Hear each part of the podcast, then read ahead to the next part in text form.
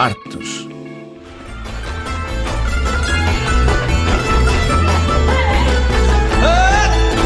o fado, trigueirinha, dá-me agora a tua mão, trigueirinha, acerta o passo no bater do coração.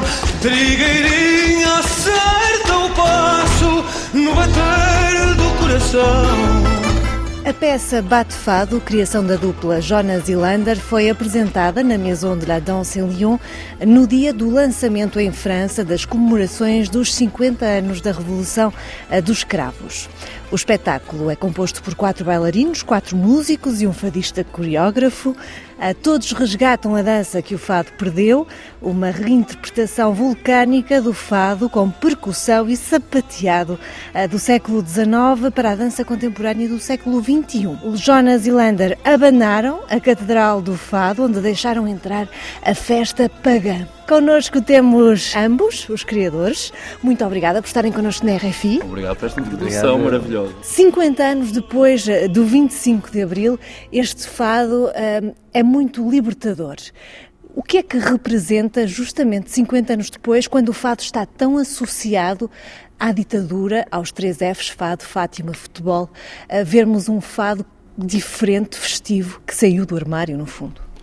Eu acho que pronto, o fado sofreu de uma grande questão que é ser instrumentalizado pelo regime. Portanto, ele tinha uma certa, uma certa, umas certas características, uma certa vitalidade que foi transformada para ir de uma maneira mais alinhavada com os ideais ou com o que se tentava perpetuar pelo regime, não é? por um, António Ferro, que ele era o principal responsável pela sim, sim. maquinaria cultural, não é? digamos assim, pela propaganda cultural do, do Salazar.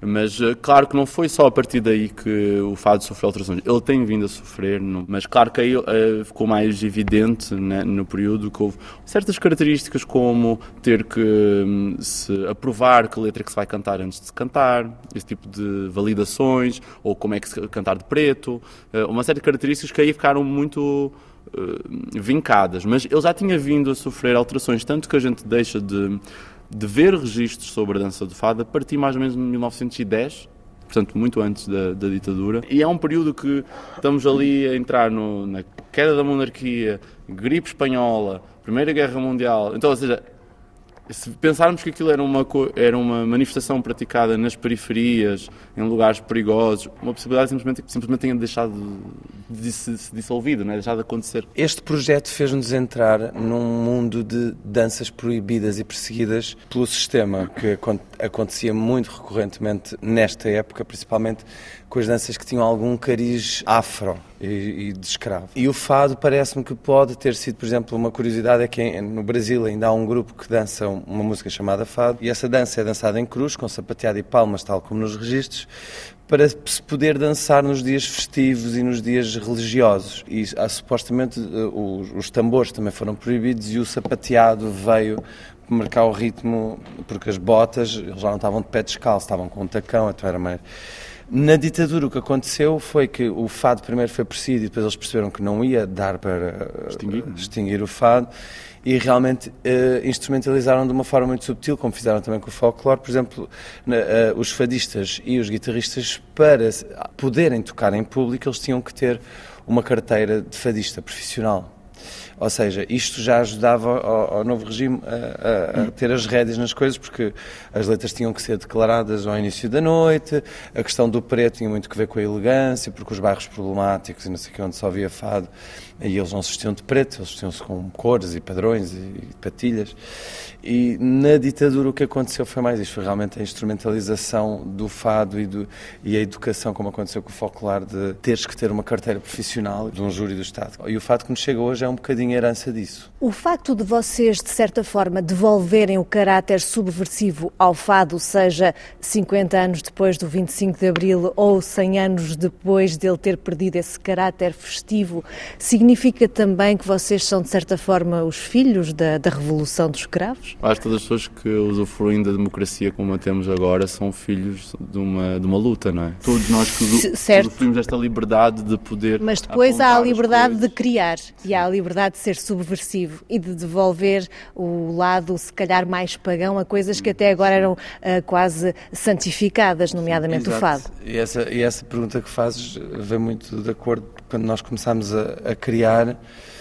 Nós já criávamos há, há muitos anos e esta foi a nossa última criação conjunta e eu senti mesmo que estava a criar com outra entidade que não o Lander só, que era o Fado. E houve realmente um, um... Éramos três na sala. Éramos três na sala. Eu acho que todas as músicas que são, que, tem, que são tão antigas e que, e que, representam tantas histórias e tantas vozes e tantas vidas e um, de um local específico, normalmente devem ser mexidas com algum, com algum cuidado e respeito. E eu faço isso, mas a arte é o símbolo máximo da liberdade, não é? E, e eu, tudo o que eu faço é numa, numa perspectiva e que eu acho que nós fazemos de, de, expansão e de questionamento em relação a isto. Que fado é este? Porque Justamente, nós... que fado é este? Onde é que surge a, a dança do fado?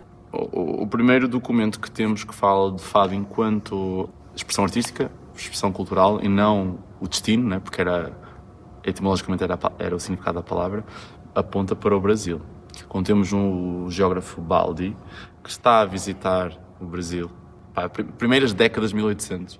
Ele 1820, está, yeah. Portanto, ele está a passar por lá e relata o que está a acontecer ali no Rio de Janeiro, relata que à noite, nas soirées, as pessoas se encontram e dançam caranguejo, machixe, o fado, etc, etc. Então ele começa a descrever o que é, que é o fado, como é que é a dança, como é que ela se processa, então a partir daí, pronto, podemos dizer que o primeiro registro é esse, não podemos dizer que o fado nasceu no Brasil, não sabemos, é uma, é uma, uma incógnita. Acho que é até bonito não saber. Não precisamos saber. O que é importante saber e o que é importante reivindicar aqui é que várias culturas contribuíram para isto que temos hoje. E que há aqui uma coisa é curiosa. A dança, não é? Exato. A dança do fado sobreviveu no Brasil, está quase a extinguir-se, mas há um grupo em Quissamã, no fim de, do Rio de Janeiro, e eles ainda, se puserem fado de Quissamã no YouTube, por exemplo, encontram coisas de, deste fado dançado do Brasil, e é muito fácil de perceber, quem se interessa minimamente por fado, vai logo ler os dois primeiros livros de história do fado, que é a Triste Canção do Sul e História do Fado, não me lembro do, dos, dos, autores, mas acho que é Pimentel e, Pimentel e Tino. E, e esses dois livros começam a falar do fado pela dança. Há inclusive é um que acaba o primeiro, os primeiros capítulos são dedicados à dança. E ao longo desses livros fala-se com muita naturalidade. Uh, não sei quantas era muito boa a cantar e a bater o fado. Não sei quantas dançava muito é bem. Depois há a expressão também bater o fado, como se fosse Sim. algo, de, não sei se de percussão, se de violência, de não é? Percussão, de percussão. Tem a ver com Bate bater. o fado, o trigueirinho. Tens essa coisa nas letras ainda. Tem a ver com bater com o pé no chão, sim. Que é uma coisa também muito ancestral ao ser humano e muito ligada ao ritual que o fado também perdeu. Ou seja, este projeto realmente levanta essa questão: o que é que o fado perde ao perder a dança? Primeiro, perdes a percussão, porque a dança, ainda por cima, era um instrumento de percussão. Depois, perdes a dança, e isto numa noite de fados, por exemplo, eu Sim. ter alguém a soar ou, ou que acabou de dançar, ou ter, como temos hoje em dia no fado, sempre normalmente toda a gente sentada e estática, isto também cria uma, uma um ambiente completamente diferente no meio do fado, não é?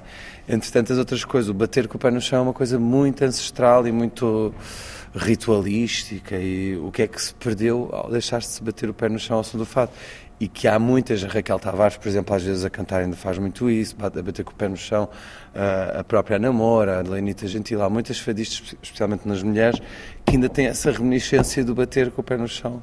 Mas vocês, além do fado cantado, do fado eh, batido, vocês também fazem sapateado, vocês fazem a dança contemporânea, fazem coreografias, uh, têm todo um espetáculo cênico, todo o design de cena, ou seja, como é que vocês conseguem cruzar no fundo estes dois mundos aparentemente paradoxais, portanto, a dança e o fado, e ao mesmo tempo estes dois mundos, o conservador e o absolutamente contemporâneo e transgressivo. Eu acho que foram através das descrições dos registros históricos que nos permitiram aceder a esta profusão de coisas, não é? Foi a partir daí que nós conseguimos cruzar uh, estas coisas dos papéis promíscuos, não é? Que, que, estávamos a falar ali na conversa, de que a pessoa que está a tocar levanta-se e dança, a pessoa que canta pega na guitarra, essa coisa que não, meio obscura, não é? os papéis não serem claros. Então isso ajudou-nos também a configurar o espetáculo nesse sítio meio pantanoso, tipo Uh, o Jonas é fadista, mas depois ele está a dançar, mas depois alguém pega.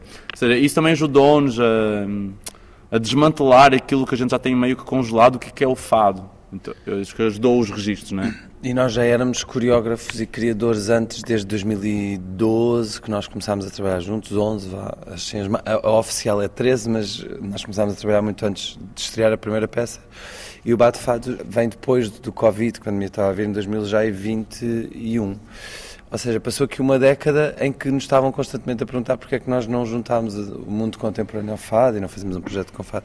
Porque como sabiam que eu também era fadístico, o Anders também era músico, então eu acho que isto era quase inevitável de acontecer. O fio condutor que descobrimos foi o fado batido e o sapateado, porque tudo o que víamos de dança com fado achámos que não, não, não tinha hum, relação direta ou que estava meio desconectado. Ou então era demasiado direto, ou seja, a dança mimetizava a nostalgia do fado e ajudou-nos a ver que as descrições das danças do fado eram o oposto.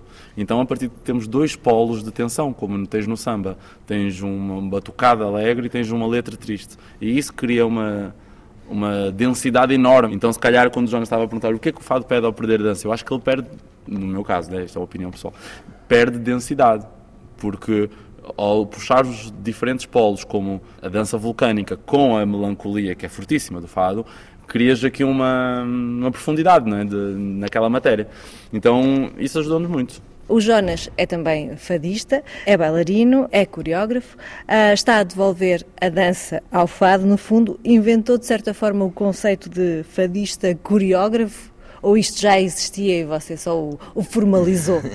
Não, já existia, já existia um fadista coreógrafo, pelo menos que eu conheça, e, e há vários fadistas, por exemplo, que fazem flamenco danças de salão, há muita gente no fado ligado à dança, principalmente as mulheres, e um interesse também muito forte por parte de fadistas e de músicos, por exemplo, os colegas que estão comigo aqui, fadistas de guitarra, eles já tinham falado comigo que tinham esse interesse na dança, ou muitos deles também vêm das tunas, onde a dança e a música e tocar ao mesmo tempo também é uma coisa muito constante, uma coisa tão presente na nossa cultura, não é? E sim, não, eu não inventei o coreógrafo fadista. Não há muitos, eu só conheço um coreógrafo, só conheço um.